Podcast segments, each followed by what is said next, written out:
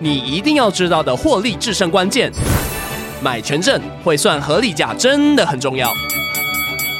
元大权证主动公开造市波动率，只要简单两步骤，让你轻松试算每一档元大权证合理价，买卖价安心。权证为高杠杆投资商品，有机会在短时间内获得极高报酬或蒙受权利金的损失。购买前请先了解相关风险及详阅公开说明书。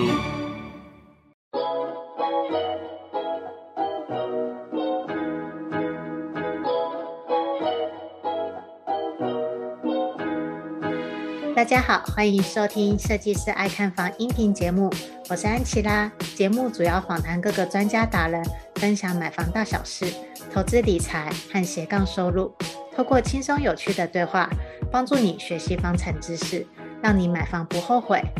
那今天的来宾呢，是我一位在学院上认识的朋友，她是师妹。那她本身的经历就很有趣，原本是台大的学霸。后来呢，变成了就是舞团的团长。那现在呢，他也要开始看房了。他自己呀、本身是个自由工作者，所以呢，在第一次看房的时候啊，也会有遇到一些啊、呃、许多不懂的问题。正好趁这次的访谈机会呢，就是来跟师妹来聊聊，说，哎，买房小白第一次要看房的时候啊，啊，会面临到些什么问题？那就是安琪拉这边会跟他来聊天来解惑。那当然还有另外一个最大的重点就是，啊，自由工作者该如何处理房贷这件事情，这就是我们等下要访谈的重点。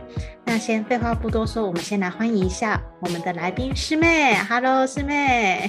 嗨，安安琪拉好，大家好，我是师妹。对，那如同我刚刚有介绍到的，我觉得师妹很厉害，她是一个血统纯正的台大人，一路从北一女 再到台大，然后呢，是怎么一回事？你完全跳脱了我们认识的那个社会经历耶。你明明是一个血统纯正的台大人，结果呢，最后却变成了舞团的团长。对啊，这个这一路自己回想起来也是觉得蛮不可思议的。但是其实很多人对会像这样问说，我怎么安排我的未来啊，或是为什么我走上这条路？其实对我来说，就是一个从心随听心声而走的。嗯嗯，对，就是因为就喜欢，其实真的就是单纯喜欢。然后一直到呃高中、大学都是热舞社嘛，对对，高中是有有氧社，然后大学是热舞社，都是在跳舞这样子，然后就感觉自己是非常的愉悦，充满电力在跳舞的时候，对，所以大学的时候就开始兼差，然后可能呃接一点案子啊，或者是代班代课。对，然后就这么毕业之后，哎，跳舞就充满了我的生活，所以我根本没有思考说我要选择上班还是选择什么路。对，他就是很顺的成为了舞者这样子。而且重点是师妹是非常厉害的舞者，你可不可以分享一下你跟哪几位艺人合作过呢？让大家羡慕一下。好啊，没有问题。呃，我合作最久的艺人是蔡依林跟潘玮柏。对，那潘玮柏是我毕业后第一个自己去甄选的时候选上的呃工作合作的对象。嗯，对，然后跟他大概。应该有个三四年吧，那就是他大大小的工作舞台啊，从呃可能演唱会一直到内地的巡回都会是跟着，所以有一阵子是。呃，全中国跑来跑去这样子，巡回演出，然后你都跟着去这样子。对啊，巡回演出。对，我觉得光是观众听到就是蔡依林跟潘玮柏，应该事先内心尖叫了好几下了吧？对，我自己冷静的时候也觉得哇，好开心哦，内心也会尖叫，啊、就觉得很开心有这样子的经历，这样子，对，有这个机会。你跟蔡依林也是嘛？嗯、就是合作很久。呃，蔡依林是在她呃有一个专辑，就是叫做《我呸》，嗯，我呸的那张专辑的时候，被当时的舞蹈老师，就是张胜峰老师，OK，在安排舞者，对，老师就找我去跳这张专辑的演出，这样子，嗯嗯，对，所以那时候也跳了大概两三年也有，嗯，对，然后也就是跟着他会。去大小的演出一样会巡回啊，然后可能签唱会啊，或是一些呃商演这样子，很开心。我相信那个安粉们听完了以后，不只是尖叫好几声，应该是尖叫很多声了。真的吗？因为我们的产业其实就是。呃，会很多流行的事情啊，然后漂亮的事情在周围，这就是我们的工作内容啦，算是这样子。嗯、对对对，其实还真的蛮精彩的耶，跟着明星一起去各个的现场去舞蹈。对对。然后呢，你又说中国环演嘛，那你应该除了中国以外，你也有去过其他国家去做巡回演出了？有有有有到呃那时候潘博。潘玮柏的时候，最远有去 Las Vegas 哦，对啊，很很开心哎、欸，那次对国外的，然后其他就是比较呃新马地区也会了解，所以可以说你现在也算是活出了你梦想的生活，这么说是的。呃，哇，在舞者的舞者的工作生涯里面是的，就是。该尝试的啊，呃，从比赛或是教学，嗯，然后艺人的合作、编舞这样子，都算是有 checklist check 到这样子打勾到，嗯，就蛮蛮圆满的。目前对，在舞蹈的工作上，对，嗯，然后呢，今天会来跟安琪拉访谈的原因呢，也是因为师妹有另外一项 checklist 想要实现，那就是买房。对啊，好远，但是就是从来没有特别。想过的，可是其实，呃，因为这半年到一年会走回内心的机会比较多，嗯，对，因为我们人生要活下去，就常常会被问到说，对，那你到底想要什么？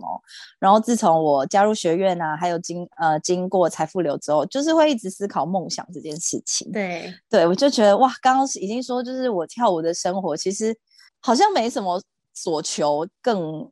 怎么样了？对，那我到底人生还要干嘛？大家就会想到买房子这件事情。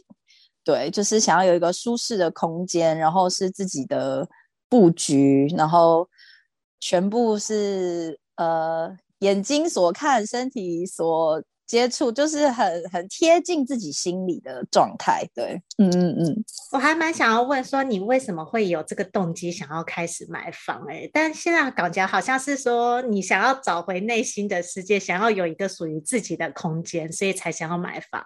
哇，其实是这样，对，这是其中一个很重要的原因，对。然后也喜欢断舍离，嗯，对，因为现在的环境还不是极简风，我就真的还蛮喜欢极简的，对。嗯，哎，那你现在就是毕竟还是小白嘛，所以呢，我今天就是要来帮你做个咨询，也算是个分享。太好了。那第一个问题就是想要问说，好，那你既然想要有一个自己的空间，那你目前想要看的区域是哪几个区域呢？啊，天啊，呃，我想要的是捷运方便，捷运。红线有绿线有蓝线，所以是哪一条颜色？因为我自己都是在红线，我自己住古亭跟东门，嗯，很久，对，所以对这两区会特别的加分。但其他的话也有，呃，只要在站附近的，我其实只要环境是舒服的。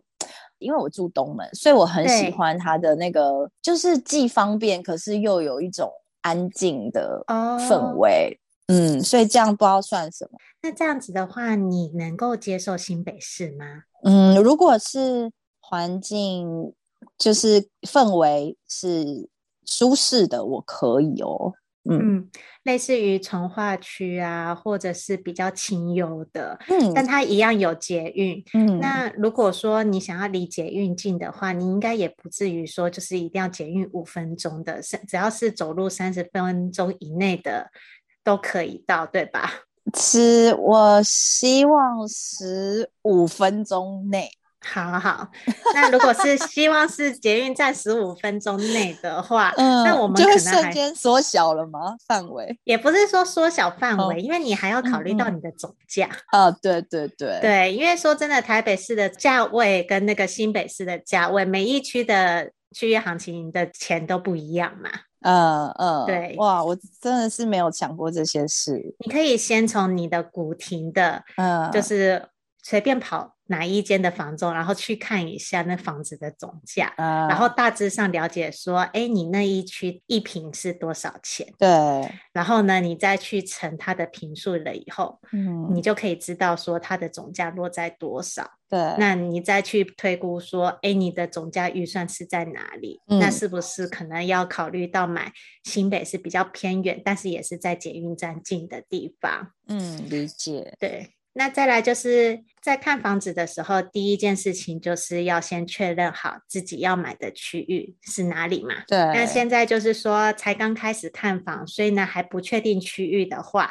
那我们接下来就是要讨论到说我们的总价跟我们想要买的类型的房子是什么。嗯。因为呢这两个把它聚焦了以后呢，我们就可以再从呃我们的区域里面去找寻到比较符合。我们这两个条件的区域，对，所以呢，再来第二件事情就是来问师妹说，你想要买什么样类型的房子？我想要二十多到三十平，然后，嗯，因为我自己现在住挑高的楼中楼的套房，对，我我想要是一层哦，比较一般的家的呃格局。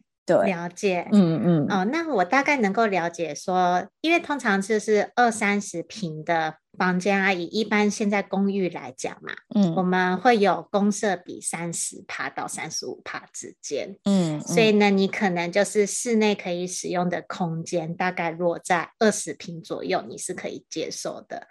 那通常二十平左右的空间，这种都是差不多两房，嗯，或者是二加一房，嗯，就那个加一房就可以给你来做，比如说你练舞的地方啊，或者是书房之类的，嗯，那这样子的话，就是师妹你的那个需求也算蛮明确的。那接下来就是你总价的部分，嗯，就是。看你的总价是落在哪里了，哦，因。为呢，总价毕竟还是一个很重要的。买房条件之一，对，没错，我觉得一千五左右吧。嗯嗯，一千五吗？好，我觉得一千五是一个很好的概念，因为呢，大部分的。呃，我们一般的首购小资族啊，嗯，钱也都是落在一千到一千五之间。那刚好你又是想要追求买新北跟台北，嗯，所以我觉得一千五啊，还是有机会买到就是二三十平的房子。只是说，呃，我们需要从新北跟台北这边先找寻到说，啊，呃，适合你的物件，嗯，对，物件是在偏向哪几个区域？嗯，然后再来呢？第三个问题就是你喜欢新房子还是中古屋？你想要买预售屋还是那种二三十年的中古屋，然后去做翻修？这个又很重要哦。嗯、对，因为完全没有自己翻修的任何呃经验，嗯，所以预售屋的话，就是它全部都全新安排好了。嗯，那他们有什么优缺点吗？好，我这边来分享一下好了。如果呢，你挑选中古屋的话，好处是说你比较有机会可以在市区挑到一个比较好的位置嘛，哦、因为中古屋可能就是二三十年的比较偏旧。对，那它可能公设比的话也不会那么高，高到三十五、三十五这样子。对，嗯，那当然就是它的坏处就有。如同我刚刚说的嘛，就是你看中古屋有很多的美眉嘎嘎，嗯，就是你通常一旦是买了中古屋，你的装潢翻修费起码是两百起跳。OK，对对对，嗯，而且你是还要看你翻修的程度是要怎么样子。对对，嗯，那一千五的话，你要买到这样子。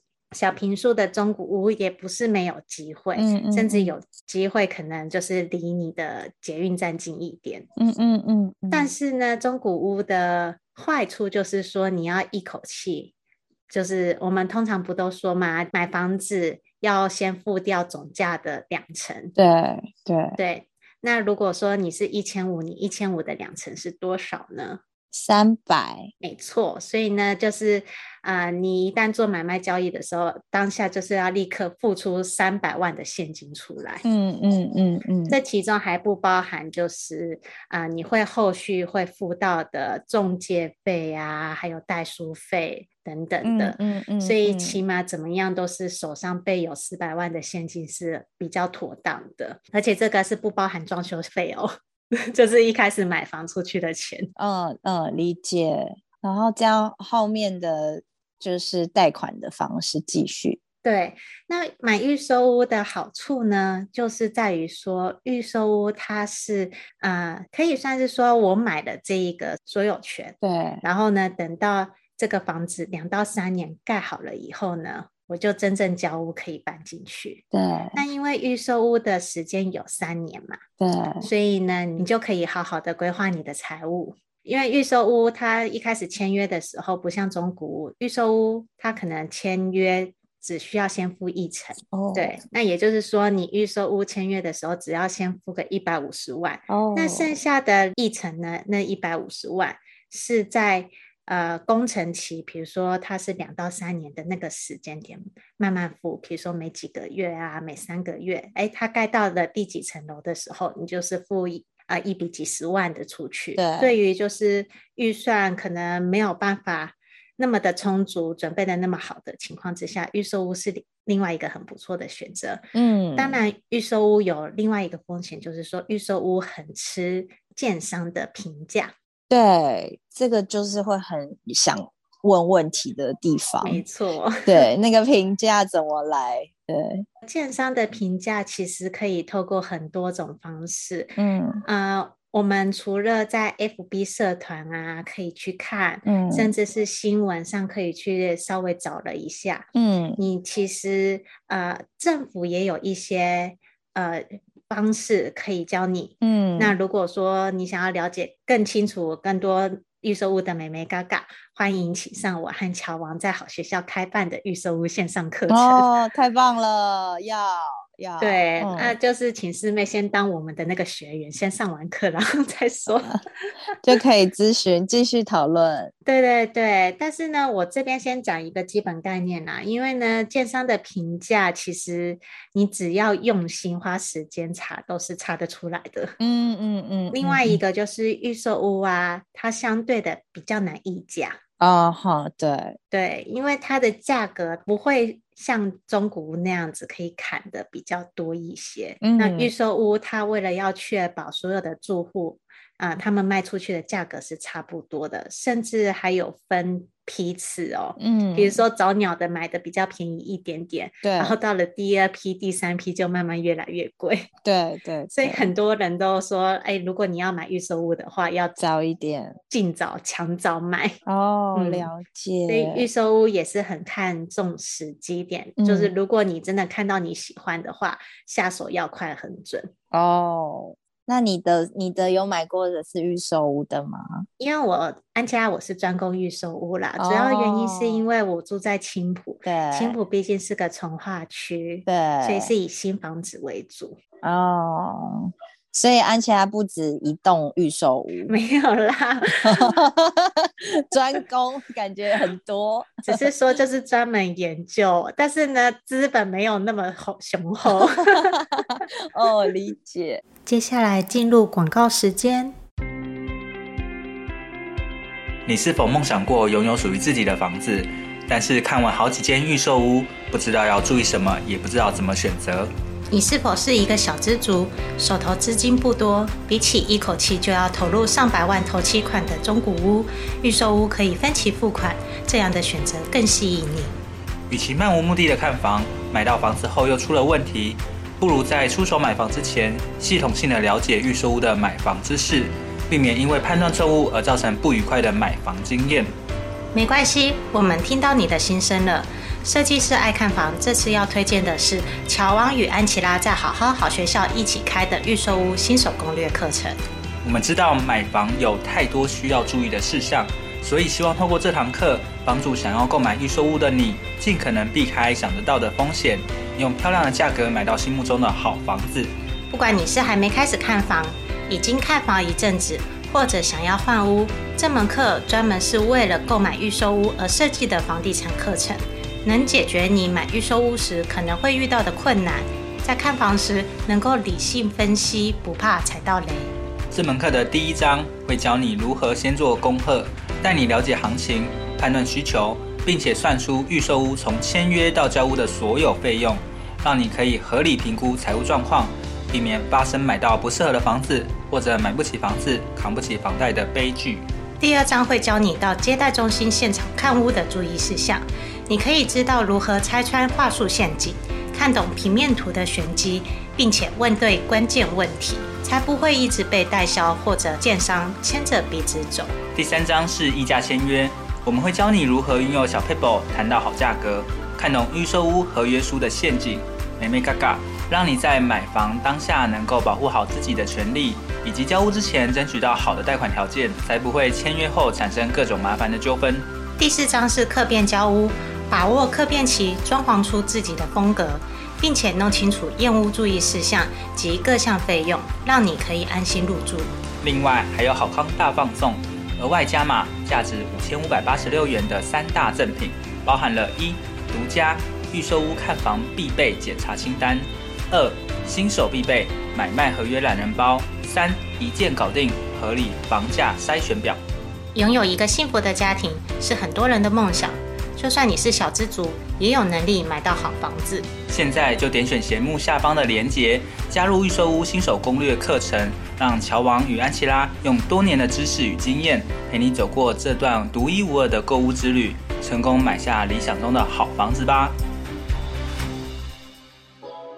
接下来继续回到节目内容。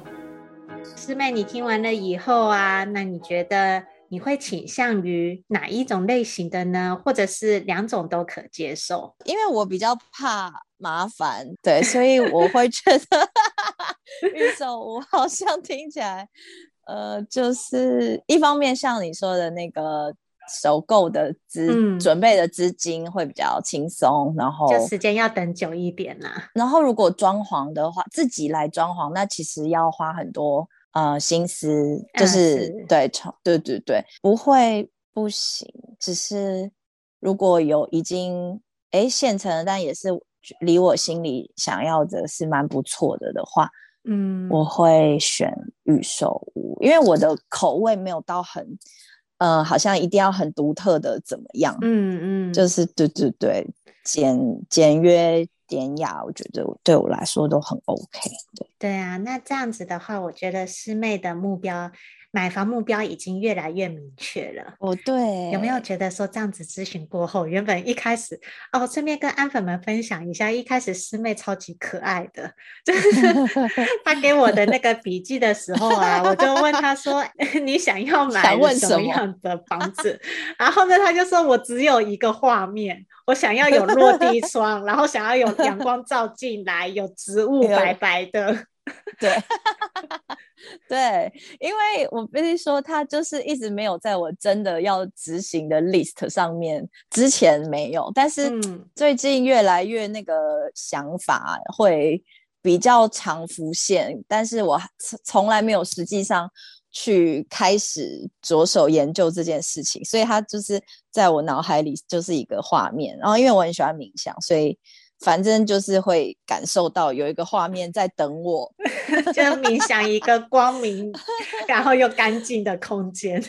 是常常是同样的同样的画面，就是真的呃，我可以在那个地方跳舞，然后阳光啊，绿绿叶这样子，然后落地窗这样，嗯，重点是我在里面跳舞。对啊，不过这样子听下来的话，其实已经呃，我们的那个买房目标也越来越明确了。其实这也是呃，我跟乔王在我们的好学校课程里面啊，我们一开始就有提到的，要请大家先把那个买房目标先写下来。嗯，我们有做了一个九宫格的作业。到时候师妹也可以做一下这个作业，好重要，这有点类似于梦想版。真的，所以你现在已经基本上是确定了，就是说你还是喜欢以新房为主，因为你跟安琪拉一样讨厌麻烦。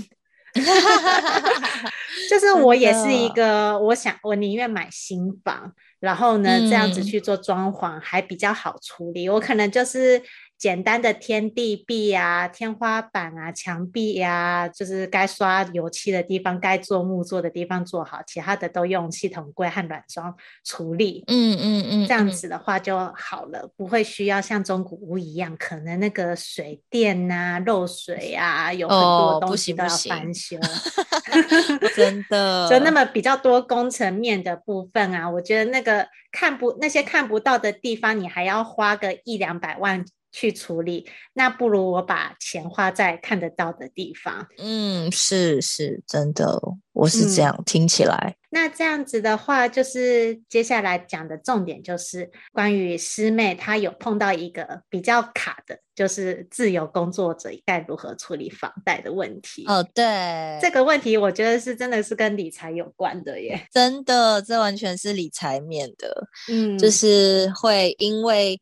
我们的呃不是一个月一个月固定型的，所以就很容易会害怕吧，觉得说哈，我真的可以吗？这样子，嗯嗯，对。但是因为我现在相信，完全相信，只要我想要，我就是会生出方法来，照着它，然后前进，就是是有可能的。嗯，对。嗯我这边来跟也是跟师妹还有和安粉们分享一下，如果你自己本身也是自由工作者啊，不讳言的就是你确实在银行贷款上有一定的劣势，嗯嗯，但是也是有方法的，嗯。呃，这边先讲一下，就是银行是怎么看待这呃贷款这件事情，嗯，我们不是房贷都会有所谓的贷款成数。是，比如说你一般来讲，房贷可以贷到八成，嗯，那比较没那么好的是贷七成，对。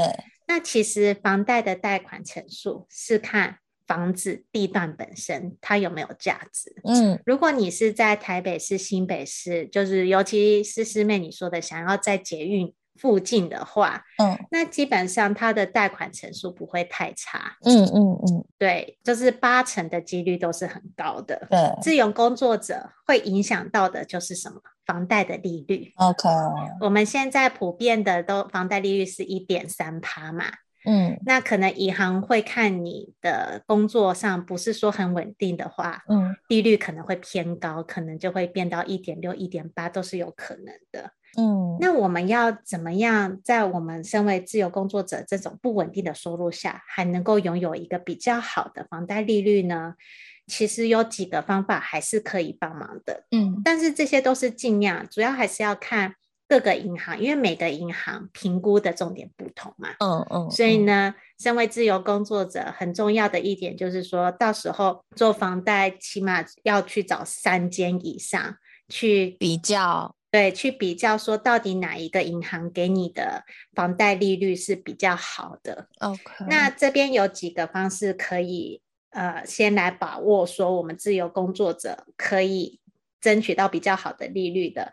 第一个就是信用。嗯，其实信用是很重要的，就是有一些人是习惯就是信用卡不是全额缴，其实是拿那个最低的嘛。嗯嗯，嗯，那你既然是自由工作者的话，你的信用就变得至关重要，尽量就是集中一张卡去刷，而且还是全额缴清，超过一年的那种。嗯，让银行相信你是一个很有信用的人。嗯嗯，嗯，好，这是第一点。那第二点的话，就是如果。说你有办法每个月固定存一笔钱，而且是比如说是固定存个四万五万到你的户头的话，嗯，你就可以拿你的存折去跟银行证明说，哎、嗯，我固定都有存一笔钱进来，嗯嗯，但是不要存完了以后又马上花掉，嗯、这种就不行。是，如果身为自由工作者有办法做到，就是每个月固定汇一笔钱到一个银行存折来讲的话。那银行就会多少会视你为说，哦，你这算是有固定收入，像一般上班族一样的。嗯嗯嗯。那如果真的不行的话，就是真的很不稳定，那也会建议说，起码去朋友的公司啊，或者是别的地方兼差，有一个这种稳定收入的记录会比较好。嗯，那第三个呢，最好是你要有资产的证明，不管是你存款啊，可能存款存个几百万，嗯，或者是有美股，都尽量要拿这些资产去佐证，说，哎，你有本钱可以买房。嗯嗯，嗯，那这样子的话，银行就会比较愿意贷给你，就是比较好的利率。然后我相信，就是师妹其实已经有符合了三个条件了，所以你也不需要太担心买不到房子这件事情。对，原来是要比较不同的呃条件，嗯，就是跟不同的银行比较。原来。对，就是要拿你的条件去跟不同银行比较，因为毕竟就是决定贷给你多少利率的是银行，对，银行说的算，所以还是要看三家银行到底谁给你的利率比较漂亮。嗯，理解。哇，不是稳定的收入，真的要有证明，没错，就是要另外提出证明的能力。嗯，对对对，你一定要提出证明，就是。三万四万也好，但是呢，至少要让人家知道说你有稳定的收入。也是啊，真的真的。对啊，那师妹这样子听完了以后，是不是对于买房更有信心，还有目标了呢？有一个方向，就是觉得是可以的，不会只是个画面。哎、嗯，而且重点是，我觉得师妹超强的，她超会存钱的。因为我就是听那老师讲说，说你存钱存的很厉害，我听完就说哇，太强了。就是其实我没有刻意存，我就是没有算那个，不是一个目标建立起来我要达到的，是反正我就是一直很喜欢跳，然后就是有钱我就就留下来这样。嗯嗯，对，然后。就是放了几张保单，因为知道放银行好像不是最划算的，对对，所以都是都几乎我觉得可能八九成都在保单里面哦。对，那其他就都没有特别了，没有特别在做些什么。像你那些就是属于你的资产，可以去做佐证的耶。对啊，对啊，刚刚就是有想说，哦，对，那这些是一个。证明，嗯嗯，如果想要详情了解更多细节的话，可以找另外一个我的好 partner 乔王，他是房贷专家。哦，太棒了！对啊，好，那这样子的话，我也是很期待师妹最终能够找到自己期望的房子啦。对啊，现在透露这个资讯，就会有很多人很多相关的讯息会。可能是文章，或是像安琪拉这样的朋友.就可以会会跟我遇相遇，然后我就都可以跟大家询问，嗯嗯，这条路上就越来越明确。那你还有什么就是最近看房啊想要问的问题，你也可以再问一下。最近因为我才正要开始，嗯，出发。对，去看一些，然后哎，然后平常我以前是有想说，所以有一些人是会直接走进房仲来问，就是说，哎，有没有，呃，就是我想看房，这样带我看房，这样吗？还是有。还是有人直接走进去房仲的，哦但哦，当然就会很怕，因为就完全不认识的人，对对，就会对对对，就会觉得嗯，好像还是找个认识的，是比自己比较心安。OK 啦，我们就是你也是认识不少人啊，总是会认识几个优质房仲嘛。对，所以我不需要走去路边的那个。敲门进去说我要看房，我找朋友就可以。我觉得你在我们的群组 上面直接敲说：“哎、欸，请问有谁认识哪一区的 房仲，可不可以就是带看一下？”然后你就把你刚刚丢的那些那些条件，对啊，丢出来就是问问看啊，就说对你想要以预售屋和新城屋为主。OK，哇，太好了，谢谢安琪拉。我之前真的都是不敢哦，真的哈、哦，也没想过。没关系，在统整好这个目标之后就，就嗯，就可以开始寻求协助，可以开始行动了。对。而且其实你除了预售屋以外，因为你存的钱还算够嘛，所以你也可以考虑看看新古屋。新古屋是那种五年以内的新房子哦，听起来很棒哎。嗯，因为你跟我一样嘛，就是想要买 第一手的新房，最好处理的。对 对对，因为呢，你预算够的情况之下，买新古屋也不是什么太大的问题。嗯嗯，你的那个总价的两成是付得出来的话，它也是一个可以考虑的选择。